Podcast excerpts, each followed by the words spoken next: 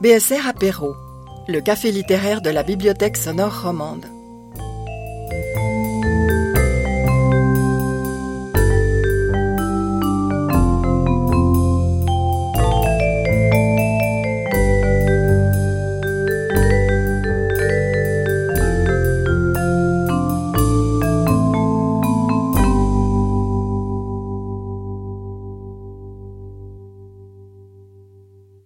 Voilà, bonjour. Merci d'être euh, sorti de votre nid douillet pour affronter les frimas ce matin et venir à la Bibliothèque Sonore.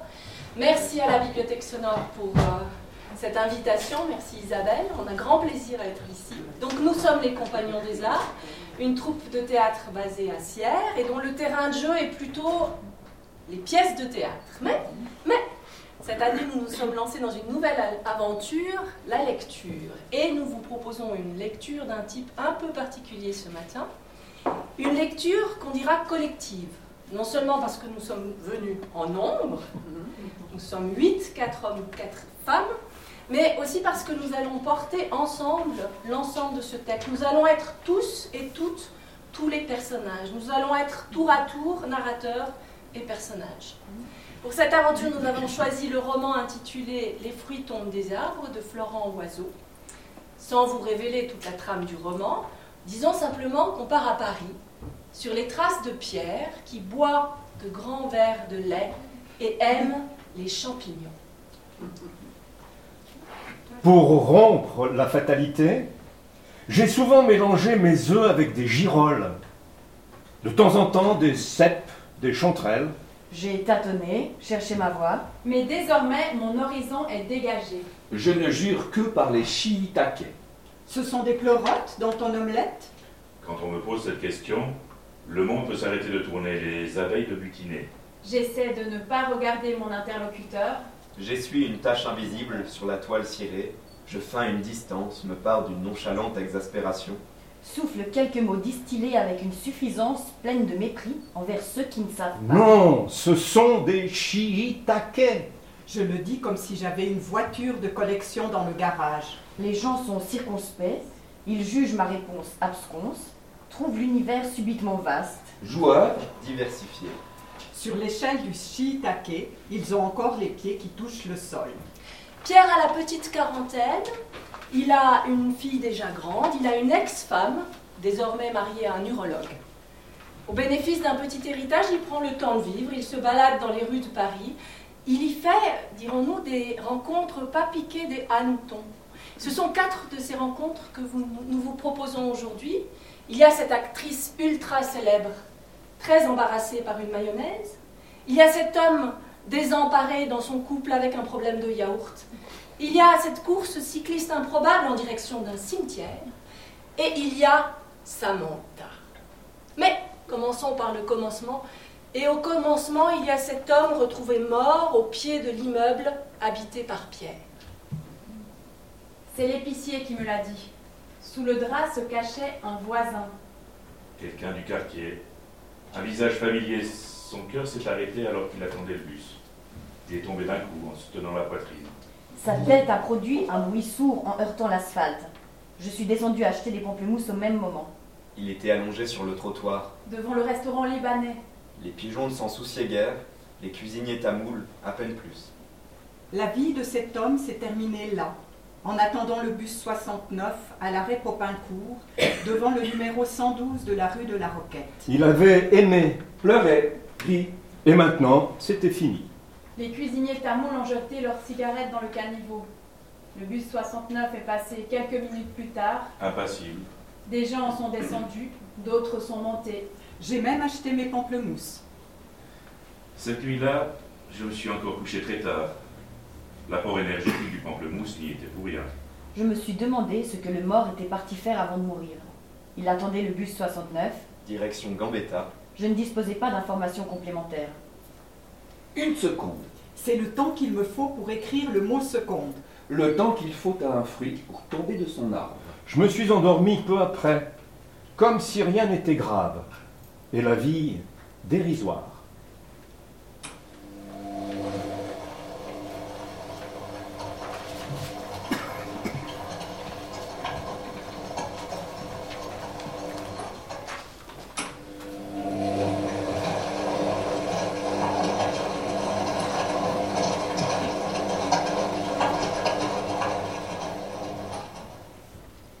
Il y a au moins cinq laveries plus proches de chez moi que celle de la rue Sedaine, mais aucune n'offre sa tranquillité. Le mois de janvier se déployait comme une araignée de mer. Je lisais en attendant mon linge. Dans mon quotidien, je n'ai jamais écarté la possibilité d'une surprise, d'un imprévu. Bien qu'assez monotone désormais, j'imaginais toujours une rencontre. Un séisme. Une lettre anonyme venir bousculer ma routine. Deux rendez-vous résistaient cependant à toute forme d'improbabilité. Les repas chez mon ex-femme et son nouveau compagnon. Et la laverie de la rue Sedaine. Je n'ai jamais eu de machine à laver. J'ai la place. J'ai les moyens, J'ai le raccordement pour l'arrivée d'eau. mais je préfère la laverie. C'est un endroit romantique qui me raccroche à la lecture et me détache des contingences extérieures. Je fais une, se- une machine par semaine depuis toujours. Je lave à 40 degrés, je n'y ai jamais dérogé. J'ai l'impression que si je lave à 30 ou 50, mes vêtements vont se transformer, Rétrécir, appartenir à un autre, se déliter, s'agrandir, m'imposer un régime alimentaire strict. me toiser. Alors je lave à 40 Et et je, je lis. Dehors, le ciel crachouillait quelques gouttes sans consistance. Il restait trois minutes avant la fin de mon programme. J'étais seul avec le ronronnement de la machine. C'était une journée anonyme, Comme toutes les autres, jusqu'à ce que je sente une ombre derrière moi, la sensation d'une présence. la porte s'est ouverte, C'est vraiment très rare. je me suis retournée et me suis trouvée face à l'actrice française la plus célèbre de notre pays au début du siècle. Le cheveu épars, l'œil alerte. Je n'ai pas eu le loisir de m'émerveiller, de réaliser que la conversation s'ouvrait déjà sous les auspices des divinités de l'improbable et de l'absurde. Vous savez faire une mayonnaise Je vous demande pardon. Est-ce que vous savez faire une mayonnaise Les dernières minutes d'un cycle de lavage sont les plus intenses. L'appareil semble pouvoir exploser d'une minute à l'autre. L'essorage en matière de puissance Une puissance quasi organique équivaut au décollage d'une fusée. Ce bourdonnement oppressant qui envahissait la pièce rendait l'échange plus grave encore, Cette femme était sublime. et visiblement très en retard dans son jeudi. J'ai entendu le bruit caractéristique du déverrouillage d'une machine qui vient de terminer son service. Sorte de râle agonique, point de conclusion d'une folle étreinte entre un tambour, de l'eau, du savon et des vêtements. Je la monte à la fourchette, la mayonnaise. Euh, Comme vous voudrez, je vous rétribuerai, mais c'est très urgent. Elle m'a fait signe de la suivre. C'est une caractéristique des gens qui ont de l'argent. Ils ne considèrent jamais l'éventualité que l'intermédiaire Le larbin, très souvent. refuse, surtout si l'idée d'une rétribution a été évoquée. Nous avons traversé la rue et sommes rentrés dans l'immeuble situé juste en face. Venez, c'est au deuxième. Je vous explique. Un réalisateur très connu doit arriver d'un moment à l'autre avec le rôle qui relancera ma carrière. Vous n'êtes pas sans savoir que j'ai quelque peu disparu des radars depuis 20 ans. Un peu moins quand même. Vous êtes gentil, passons. Si certains sont sensibles à la séduction, d'autres au puits fumé, lui ne jure que par les œufs maillots, ce qui m'arrange, vu l'état de ma poitrine et celui de ma cave. Le ton employé se voulait très sérieux. Les marches craquaient sous nos pas. Elle se maquillait en même temps qu'elle m'expliquait la nature de ma mission.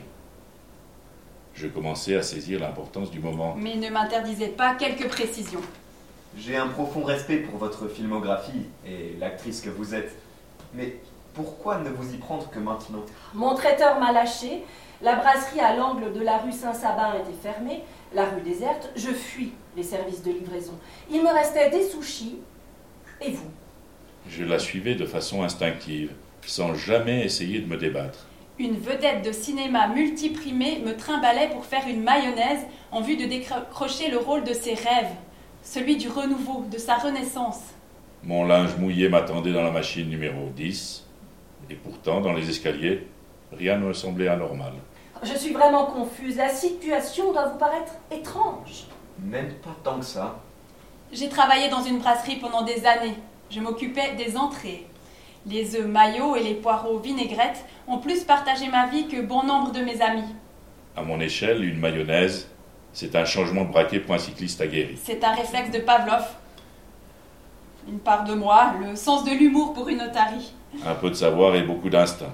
Pourtant, au fur et à mesure que l'instant approchait, mes mains tremblaient. La recette m'apparaissait d'une complexité sans précédent. Au bout de ma fourchette, une part de l'histoire du cinéma de notre pays allait s'écrire. Au bout de ma fourchette, il était question de postérité et rien de moins. Vous avez un peu de vinaigre Attendez que je regarde. Elle en savait autant que moi sur ses placards et leur, con- et leur contenu. Fouiller n'importe où, ouvrir des tiroirs, en refermer d'autres, sans jamais laisser percevoir l'ombre d'une conviction sur ce qu'elle allait pouvoir trouver à l'intérieur.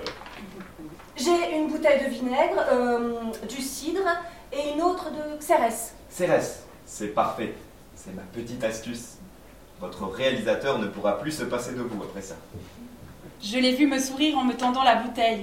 Elle avait un charme qui ne répondait à aucune logique, une prestance divine.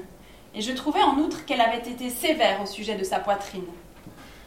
J'ai cassé mon œuf et transvasé le jaune avec une dextérité et une vivacité qui viraient à la pétulance. Je l'ai déposé dans un bol. Il était magnifique, Régulier, nacré, brillant comme un œil de chat, d'une envoûtante régularité dans ses courbes. sa beauté faisait oublier sa fragilité. Un point commun non négligeable avec mon ex-femme. Perdue dans mes pensées, je ne me suis pas entendue parler à l'actrice française la plus célèbre de notre pays au début du siècle comme à un vulgaire commis. Moutarde, Elle n'a pas discuté, m'a apporté le pot, j'en ai ajouté une cuillère, puis un peu de sel, le poivre et mon vinaigre de Xérès. Juste une larme. Mais une larme de rupture amoureuse tenez, regardez. Vous allez verser l'huile petit à petit, juste un léger filet, pendant que j'entame la partie délicate. Tout est dans le mouvement. Elle m'écoutait comme une enfant.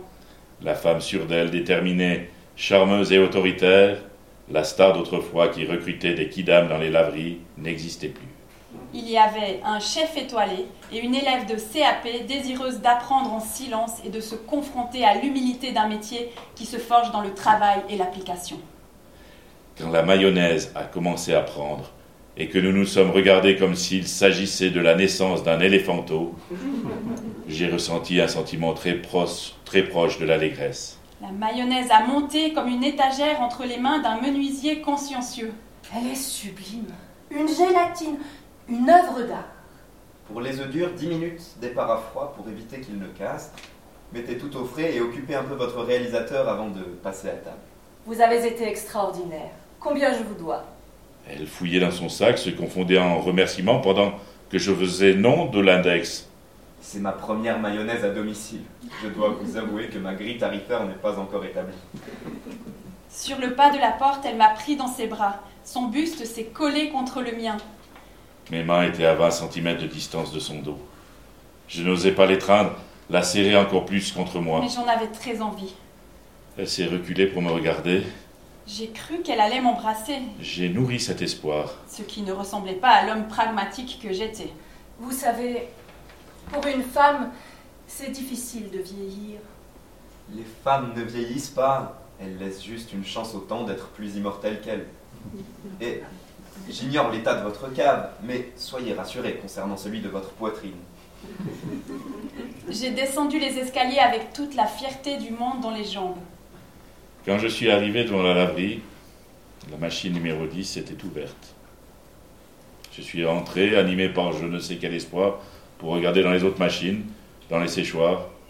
Mais Mais rien, rien. Eh mon linge n'y était plus.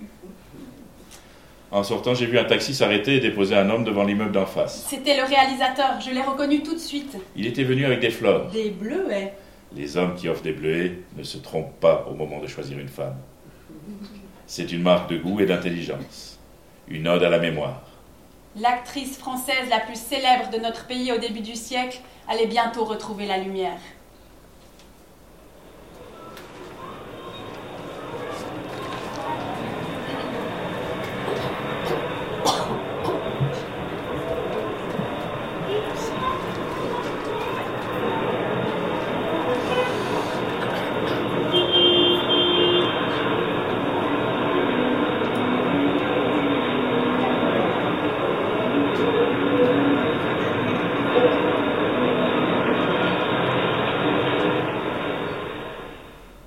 Je prenais le bus à intervalles réguliers. Il était devenu mon dérivatif favori.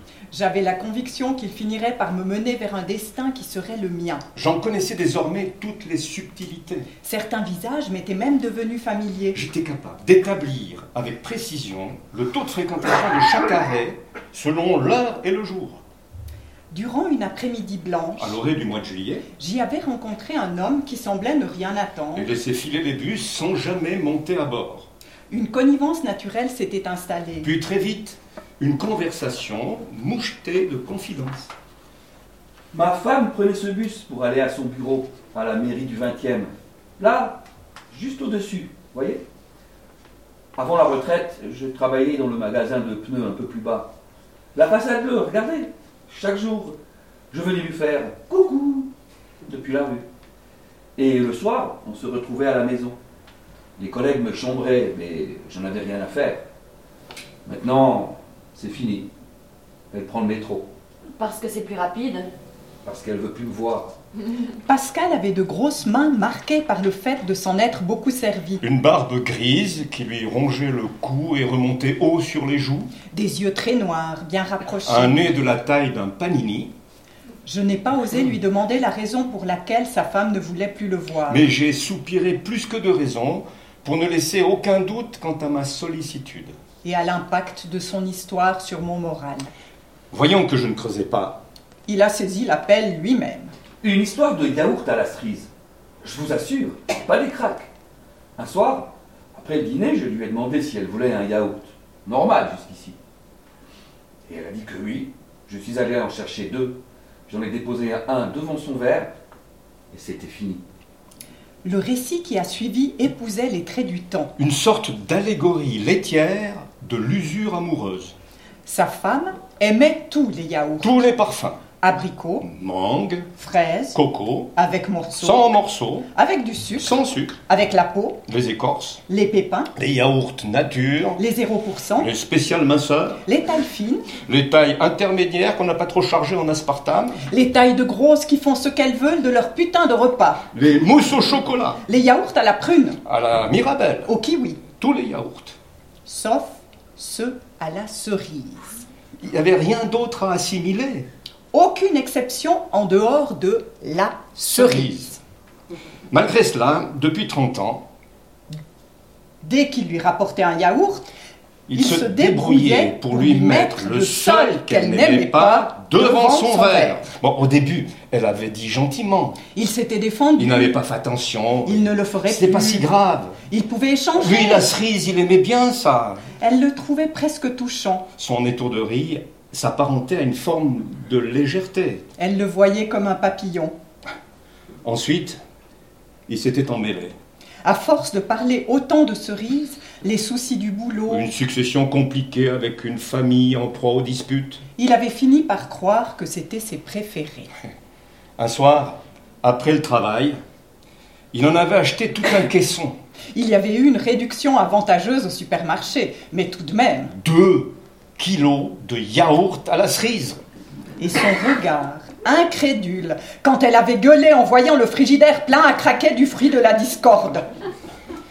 Une longue conversation s'en était suivie. L'équivalent d'un bilan. Une dernière relance avant saisie. Elle lui avait balancé ses quatre vérités. Il ne l'écoutait plus. De toute manière, il ne l'avait jamais vraiment Il écoutée. n'y en avait que pour lui.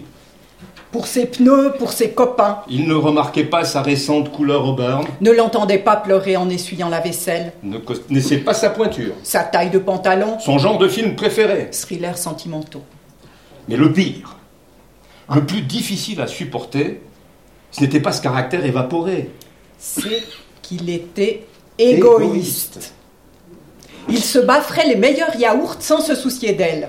Prioriser ses propres intérêts, Utilisait uniquement des serviettes propres au sortir de la douche. ne se lever jamais quand le téléphone sonnait. Ne vidait pas ses poches avant de mettre ses fringues au sale. Un jour, usé par des reproches qu'il jugeait injustes, Il avait dérapé. Tu peux aussi lever ton gros cul et prendre le yaourt qui te chante si t'aimes pas ceux que je te donne. Il avait aussitôt regretté. ce déraillement portait le sceau de l'exceptionnel. Il n'était pas homme à colère. Il n'élevait jamais la voix. Il était plutôt du genre à faire coucou, Coucou depuis le trottoir d'en face quand passait le bus qui la déposait au travail. En 30 ans, il n'y avait jamais parlé de la sorte. Et il ne le ferait jamais plus. C'était juré. Le soir, dans l'intimité de l'édredon, il s'était excusé, Il avait même fait l'otarie pour la faire rire. obtenant ainsi l'absolution. Mais le temps avait fini par reprendre ses droits.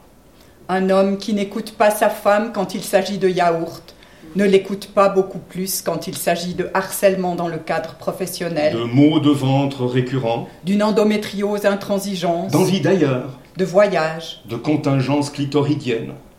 Chaque matin, quand elle le voyait lui faire de grands signes depuis le trottoir, Elle se recroquevillait dans le bus. elle aurait aimé que le siège l'aspire. Elle avait honte de lui. Elle trouvait qu'il avait l'air con. Elle en venait à espérer de la buée sur les vitres pour ne pas avoir à le regarder. Le pire, c'est quand il faisait l'otarie, en pleine rue, au milieu des passants. Elle aurait pu le tuer de ses mains. Son incrédulité, son absence de recul, d'intuitivité, de compréhension des choses, sa, sa débilité, sa tronche, son gros nez, sa profonde gentillesse, tout l'énervait. À la maison, il essayait de mettre l'ambiance à table, mais le mal était fait, et les pirouettes échouaient dans la vase. Elle ne l'aimait plus. Elle ne le supportait plus, et ce yaourt à la Un cerise soir d'avril, avait scellé la fin de leur histoire. le lendemain, elle était partie chez sa sœur, le temps qu'il fasse ses affaires. L'appartement lui appartenait à elle. Le contrat de mariage établi l'avait été dans ce sens-là. À l'époque, il ne s'y était pas opposé, convaincu de la so- solidité de leur union. Persuadé qu'il s'agissait d'insignifiantes problématiques de notaire, de bouts de papier dans un tiroir. Euh, Trois semaines plus tard, il était parti sans faire d'esclandre. Au préalable, il avait eu la délicatesse de changer le joint du robinet de la salle de bain pour éviter que ça goûte. Elle avait failli lui dire de revenir. Rien que pour ça. Mais ça n'aurait pas eu de sens. Il avait vécu un temps dans une chambre de bonne Puis il avait fini par obtenir un logement social, grâce à ses contacts à elle à la mairie. qu'il payait désormais avec sa retraite de vendeur de pneus. Il vivotait sans faire d'éclaboussures. La télévision lui avait déjà sauvé la vie un Et soir. Où le chagrin se faisait trop important. Et qu'un bêtisier animalier avait comblé la peine et le manque. Depuis qu'il ne travaillait plus, Pascal continuait de venir trois ou quatre fois par semaine à la Rémurier, voir si sa femme n'avait pas repris son itinéraire d'antan. Il y passait parfois la journée. Le récit terminé, je l'ai vu mettre son index à la bouche pour s'arracher un bout de peau près de l'ongle, le regard perdu dans le mouvement des voitures qui défilaient devant nous. Il l'a recraché sur le panneau de l'arrêt de bus. Le petit bout de peau est resté collé sur le plexiglas. Je m'en remettais au silence. Pascal a toussé dans sa main, avant de conclure, résigné. Un putain de yaourt à la cerise. Je l'ai regardé. Je ne savais pas quoi lui dire. Il ne parlait plus. Les arbres qui nous surplombaient ont laissé passer un faisceau de lumière qui est venu embraser sa chevelure. Elle était encore belle et fournie. Pascal, vous me montrez comment vous faites l'otarie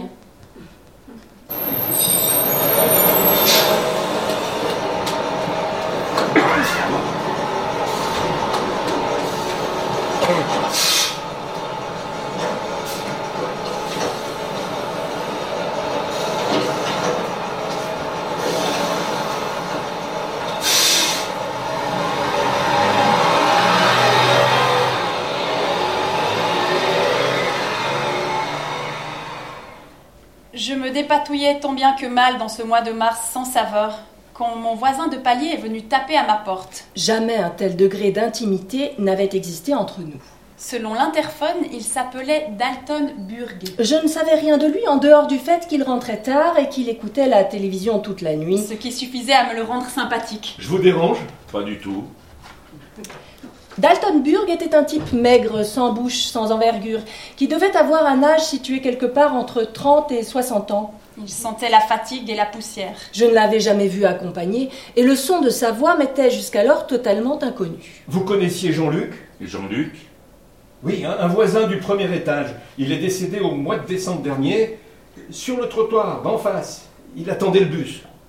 Je ne le connaissais pas, non. Pas à proprement parler, du moins. J'étais même loin de m'imaginer qu'il avait vécu dans mon immeuble. Respirait sous mes pieds, Je l'avais peut-être déjà croisé dans le hall. aperçu dans le quartier. J'avais fait la queue derrière lui à la boulangerie. Pour autant, je ne le connaissais pas, non. Mais je pensais à lui tous les jours depuis 11 semaines. Je me demandais, chaque nuit, ce qu'il était parti faire ce jour-là, ce dont le destin l'avait privé. Dans le monde, des millions d'individus attendent le bus. Le prennent, dorment dedans, Eh s'en plaignent, descendent. Certains le conduisent, le réparent, le construisent. J'imagine même que des types en vendent. Des bus entiers. Des pièces détachées de bus. Des maquettes. Des figurines de bus. Moi, depuis 11 semaines, je regardais le bus et j'avais l'impression d'être le seul à le faire. Le seul à nourrir une relation intime avec lui. Je le regardais tout le temps. Par ma fenêtre. Dans la rue. Sur Internet. Je ne voyais rien de plus beau et de plus triste que le bus. Parce que Jean-Luc, le voisin du premier étage. Que je ne connaissais pas, non. L'attendait. Et ce jour-là, de décembre, il ne l'a pas vu arriver. Et vingt minutes plus tard, la vie avait repris. Les mégots des cuisiniers tamouls ne fumaient plus dans le caniveau. Le défibrillateur avait été rangé. J'en ai entendu parler. C'est très triste. Oui, euh, sa femme voudrait euh, qu'on pédale pour lui jusqu'au cimetière où il repose. Il était cycliste, il, a- il aurait eu 60 ans demain. Il y aura quelques amis de notre club de vélo et peut-être deux, trois personnes de l'immeuble. J'en serai. Son épouse appréciera.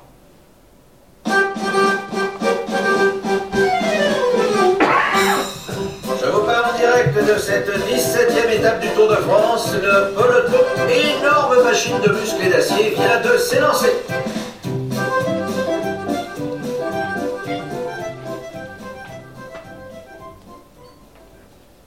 J'avais un vélo à la cave qui appartenait à mon père.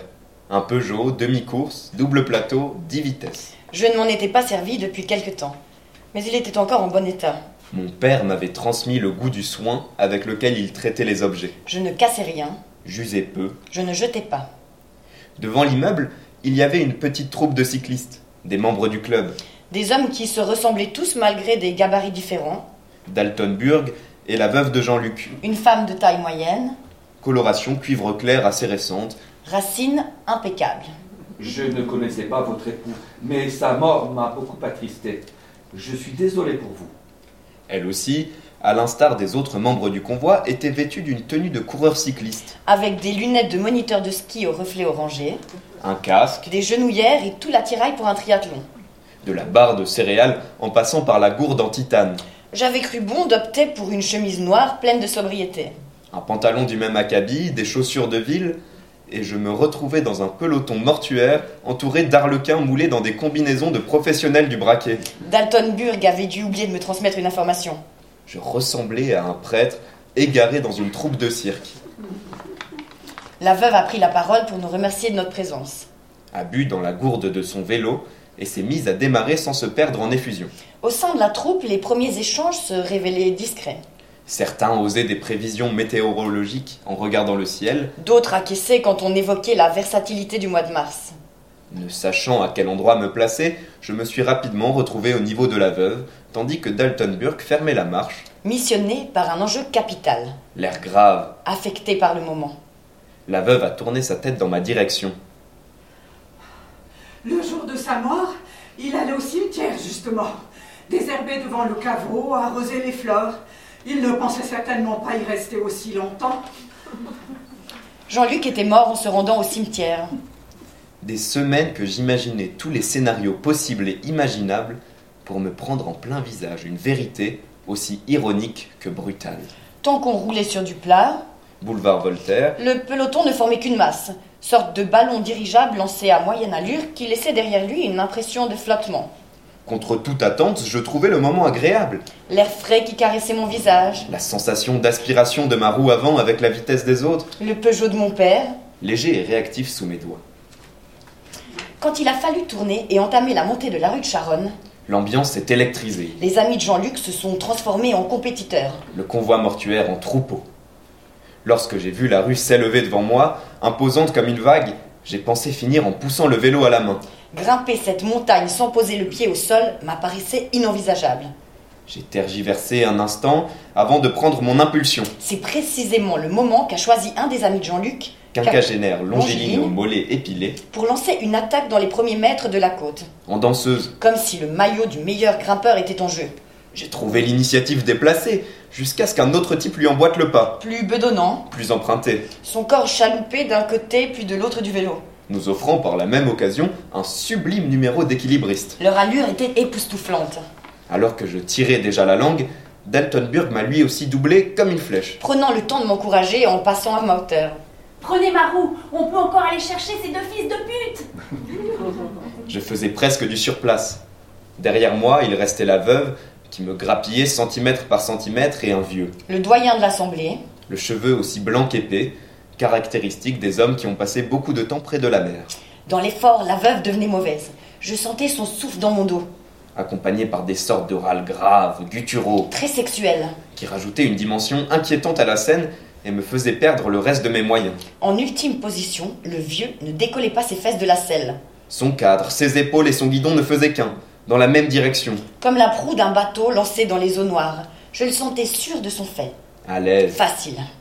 Plus haut, les trois échappés se livraient à un combat épique et disparaissaient dans un horizon que je ne croyais plus pouvoir atteindre. Chaque fois qu'une voiture passait à côté de moi, le souffle manquait de m'envoyer au sol.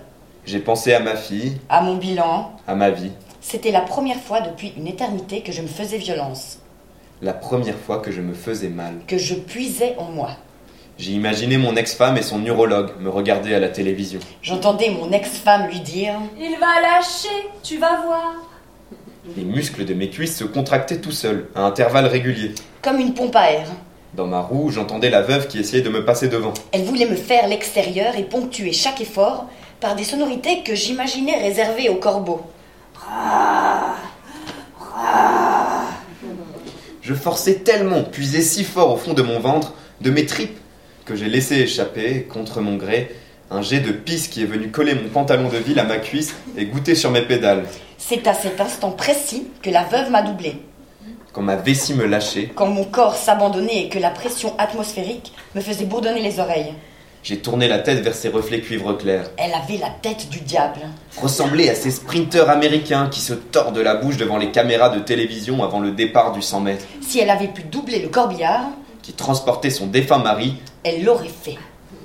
Les coudes serrés, penchée sur son guidon, elle n'appartenait plus à notre espace-temps, À notre civilisation.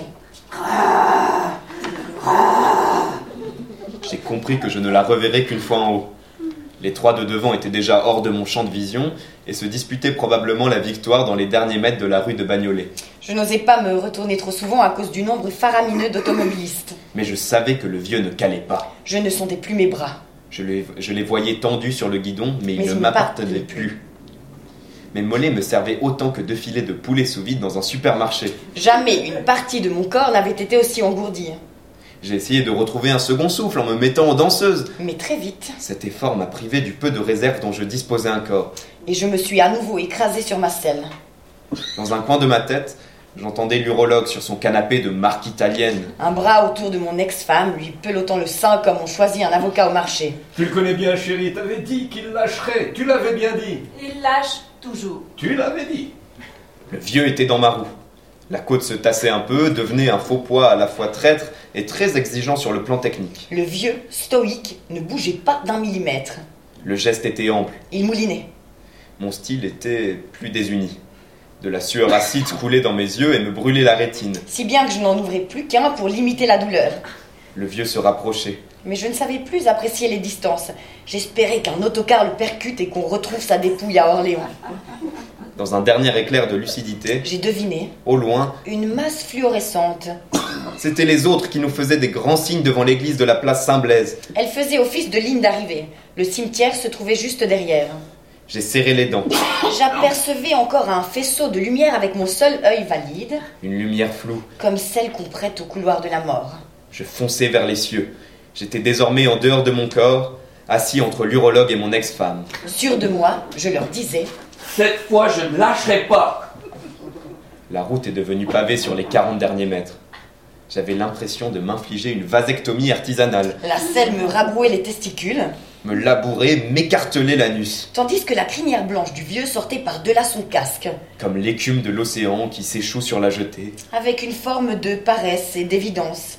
Des gouttes de pisse incontrôlables, nombreuses, jaillissaient de moi comme une pluie d'été.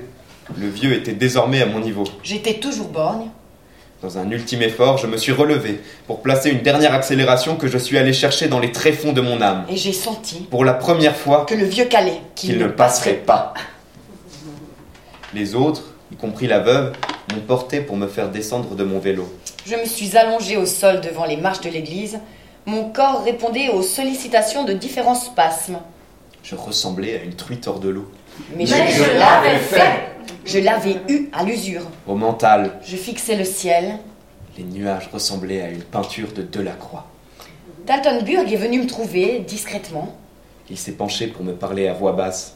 Je me suis fait le dodu dans les derniers mètres, mais la première place était injouable. Vous avez l'air épuisé, mon vieux.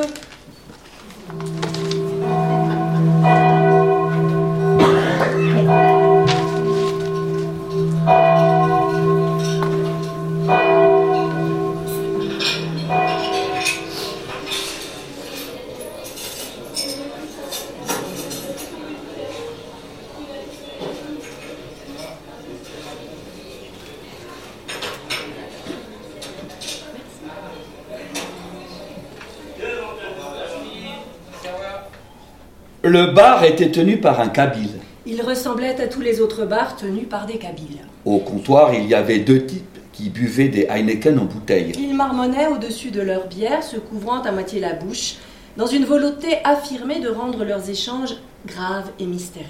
Barbe foncée, Les pommettes remontées, l'œil vitreux couvert par une couche translucide et légèrement jaunâtre qui ne dissimulait pas l'animosité de leur regard, accrues par l'alcool.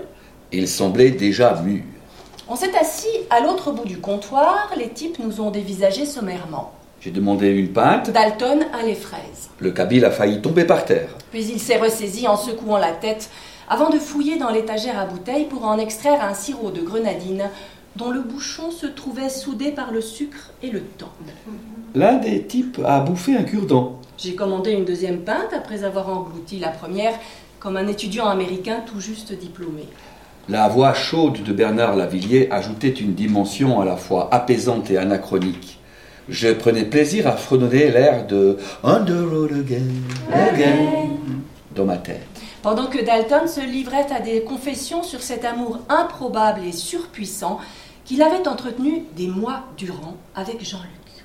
Après 20 minutes, un travelot est entré dans le bar. Le kabyle a soufflé de dépit en tournant la tête, puis s'est forcé à sourire et à jouer la carte de l'hospitalité, Les mains à plat sur le comptoir. Samantha Samantha portait une veste en simili-cuir de motarde sur le retour, Un maquillage d'impératrice autrichienne, un juste au corps grossier et aguicheur. son short en jean délavé lui remontait le cul, Pendant qu'une très honnête pointure 43 venait bousiller une paire de ballerines pailletées et déformées par des oignons gros comme des œufs de tortue, son short en jean qu'on ne pouvait qualifier d'automnale, permettait de dévoiler la netteté indiscutable de ses jambes. qui contrastait avec des épaules d'ouvriers slaves, et laissait supposer un investissement important dans une épilation définitive, peut-être de la lumière pulsée. euh, le laser restant une opération très onéreuse.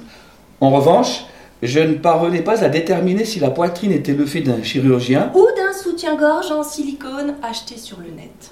la barbe naissante sous son maquillage virait au vert et s'étendait sur la quasi-totalité d'une mâchoire bien ancrée sur un visage pourtant déjà creusé. Les deux types au bar ont grommelé des bribes de mots. L'un d'eux a craché un petit bout d'ongle en regardant dans sa direction. Le kabyle tapait dans ses mains pour rendre l'atmosphère plus joyeuse. Mais on ne le sentait pas à son aise. Sans y prêter attention, Samantha a commandé un double scotch.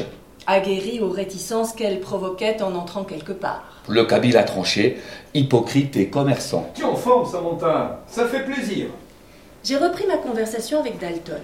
Il ne dissimulait pas sa fragilité, Reniflait de façon bruyante. se mettait la tête dans les mains, rendait ses lettres de noblesse à la chétivité, Évoquait Jean-Luc comme une nuit d'été, m'expliquait qu'il lui avait promis de regarder et sauver Willy en sa compagnie. mais que le temps les en avait privés, et que depuis le film l'émouvait encore plus. Ce qui expliquait son état le jour où je m'étais décidé à taper à sa porte et que je l'avais trouvé en sanglots.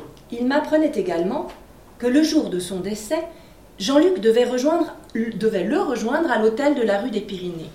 et qu'il se sentait coupable de sa mort, étant donné qu'il montait toujours à pied et que, s'il avait attendu le bus, c'est qu'il avait dû se sentir faible. Vous n'y êtes pour rien, Dalton. Ce qui n'était qu'une supposition se transformait petit à petit en une réalité indiscutable. Samantha me regardait en coin. Elle levait les yeux au ciel de façon théâtrale. riait fort quand le Kabyle répondait des banalités aux questions qu'elle posait pour se faire remarquer de toute l'assemblée, mais de moi principalement. Leurs échanges ne rimaient plus à rien, mais le décalage ne les perturbait pas et la communication paraissait leur convenir quand même. Mon fournisseur m'a pas encore livré les fûts, j'ai de quoi tenir deux jours, après ça va devenir compliqué. Ils disent que c'est à cause de la grève des routiers. La, la guerre, c'est 60% de mon chiffre d'affaires, s'ils me livrent pas, je peux plus travailler. Elle et Dalton me fragilisaient aux yeux des deux types qui voyaient désormais trois PD accoudés au comptoir J'étais une victime collatérale. et n'appréciaient que moyennement ça, c'était palpable. Pour autant, tout le monde a continué de boire des bières, du scotch, Et du lait grenadine. À la radio, imperturbable, la Lavilliers chantait toujours. Le Kabyle tapait dans ses mains. Samantha suçait son index sans raison apparente, mais avec un certain entrain qui laissait, Hélas, Presque presque songeur. songeur. Dalton, la femme de Jean-Luc savait qu'il avait une liaison. Elle m'en a parlé. Elle l'a suivi jusqu'à votre hôtel, un jour où il avait prétexté un événement au club de vélo.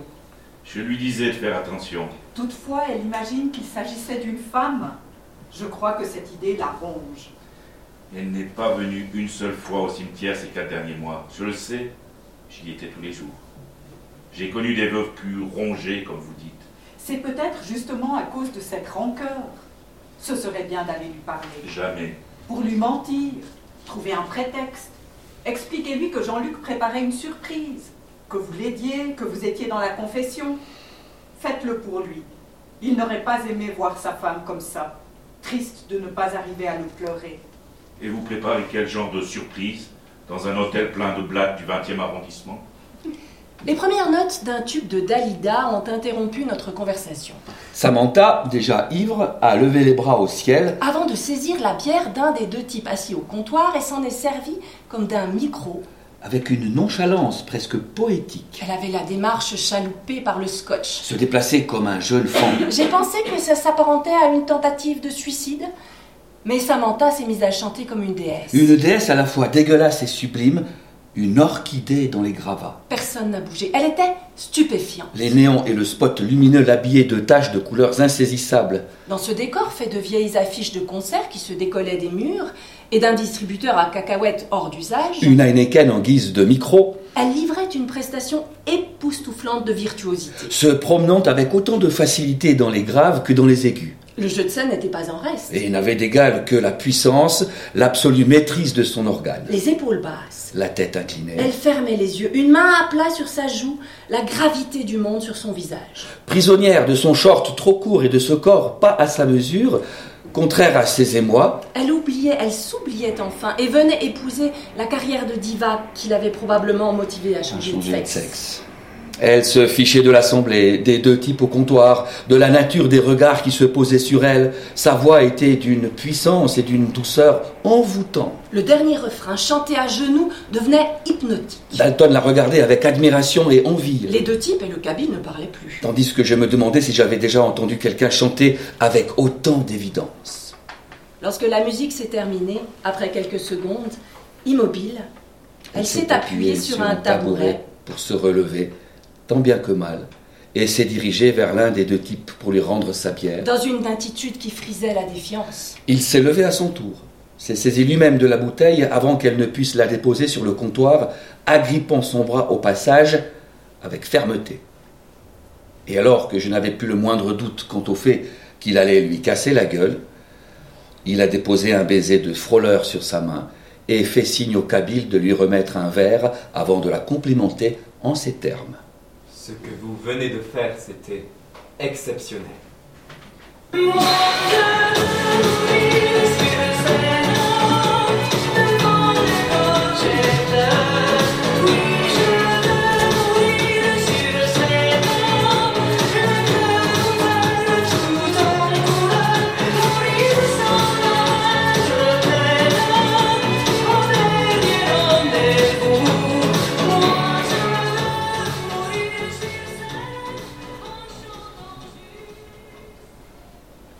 Les fruits tombent des arbres. Les gens font un peu la même chose quand ils prennent un bus qui ne les mènera nulle part. Ce matin-là, J'ai erré un peu et je me suis assis à la table d'une brasserie. Un serveur maigre et acnéique m'a déposé le menu sans ajouter un mot. Il est revenu dix minutes plus tard et m'a demandé du menton si j'avais choisi. Je n'avais toujours pas entendu le son de sa voix. Dans l'omelette aux champignons, c'est quel genre de champignons Des normaux. Je vois. Je lui ai fait un signe d'approbation. Il a griffonné l'information dans un calepin avant de le ranger dans sa poche arrière et disparaître du côté des cuisines. J'ai attendu un certain temps avant de le voir revenir. Je n'étais même pas sûr d'avoir bien faim. Quand il a déposé l'assiette devant moi, l'omelette n'avait pas été pliée. Elle était toute ronde et ressemblait. à ces dessins de soleil sous les préaux d'école. Et j'ai trouvé que c'était suffisant.